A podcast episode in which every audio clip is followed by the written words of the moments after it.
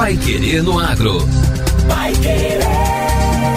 O Jornal do Agronegócio. 91,7. Produtores de soja no Brasil estão segurando vendas, pois acreditam que os preços podem subir ainda mais em meio ao aperto da oferta global. Esse movimento de mercado é apontado tanto por corretores, compradores e vendedores. Outra razão para valorizar a produção é o temor de que o fenômeno climático Laninha possa limitar a próxima safra da América do Sul. Outro fator que o mercado também faz questão de citar é o aumento das tensões políticas domésticas, que poderiam enfraquecer o real nos próximos meses e justificar vendas em um momento futuro. Os agricultores esperam forçar exportadores e a indústria local de processamento a pagar mais pela soja.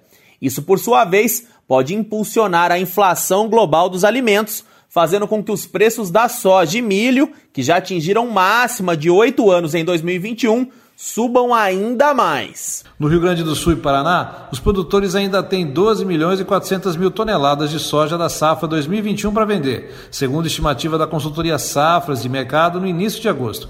Isso representa cerca de metade dos quase 25 milhões de toneladas do ciclo 2021 ainda não comercializados.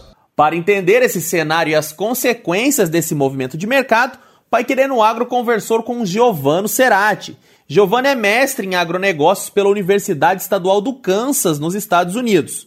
Possui MBAs nas áreas de administração, agronegócio, marketing e PMBA.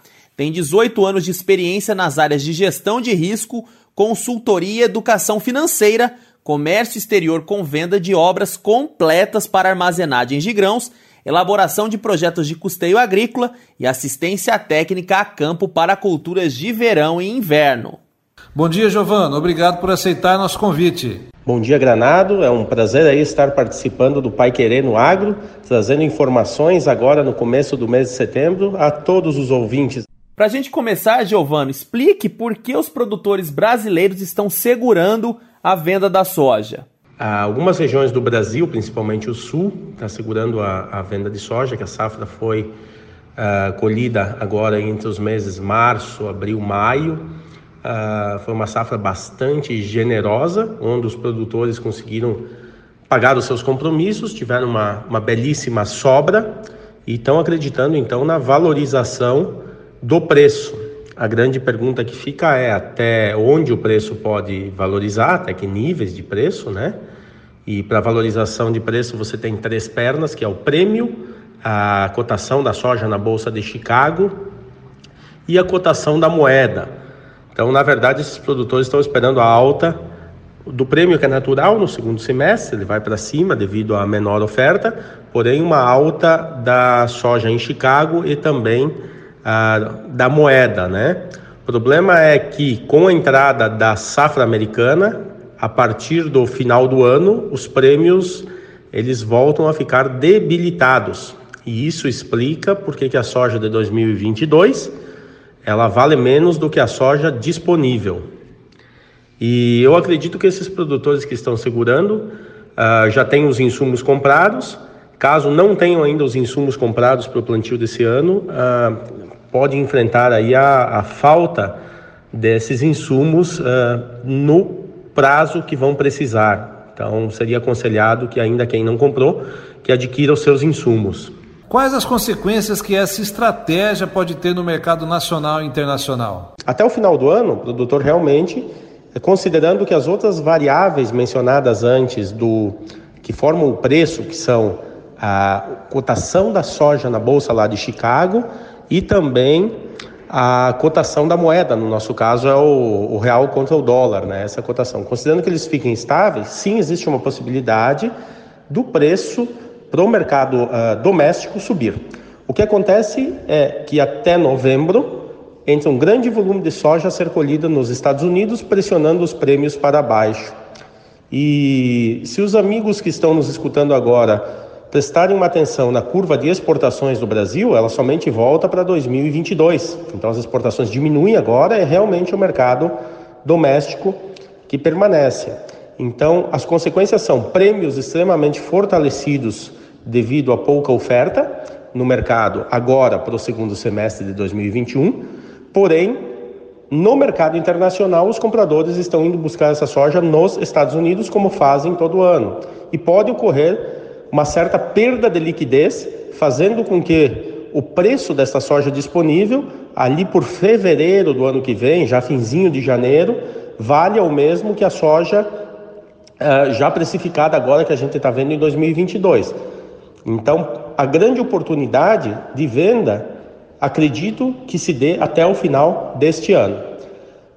Outra vantagem de ter a soja, no caso do produtor, é realmente o que está mencionado ah, nas reportagens aí que a gente tem lido, que a soja é uma moeda e pode ser uma moeda muito mais forte do que realmente ter reais na mão. Isso tem levado os produtores a segurar o volume de soja para ter uma moeda forte em mãos.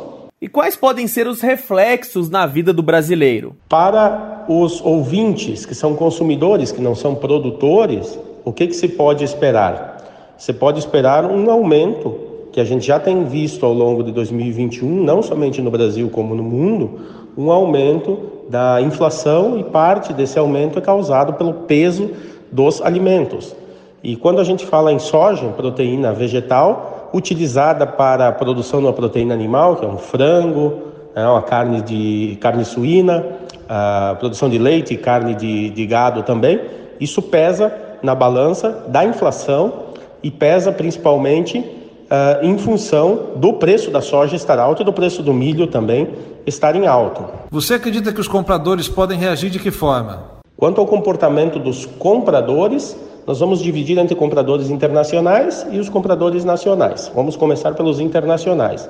Como acontece todos os anos, na curva das exportações, a gente vai ver a presença desses compradores com volumes mais massivos, aonde tem mais oferta. Como está entrando a safra ah, nos Estados Unidos, agora no final do ano, os grandes volumes de compra para exportação e de embarques para exportação se concentrarão lá no, nos Estados Unidos, enquanto aqui no mercado doméstico ficará essa soja principalmente sendo comercializada pela indústria, essa soja disponível.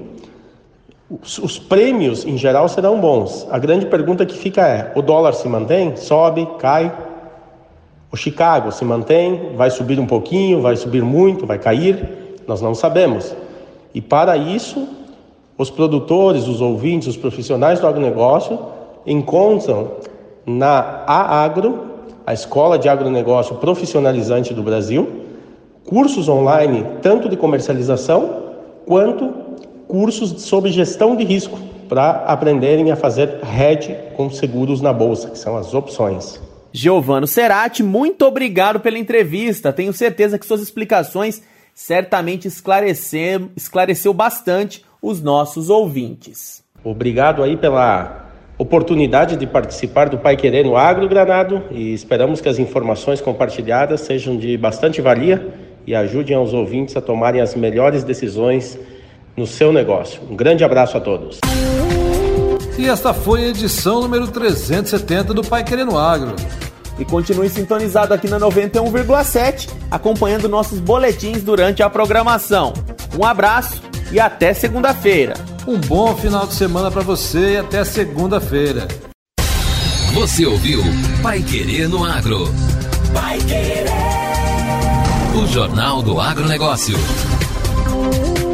Contato com o Pai Querer no Agro pelo WhatsApp 999941110 ou por e-mail agro@paiquerer.com.br.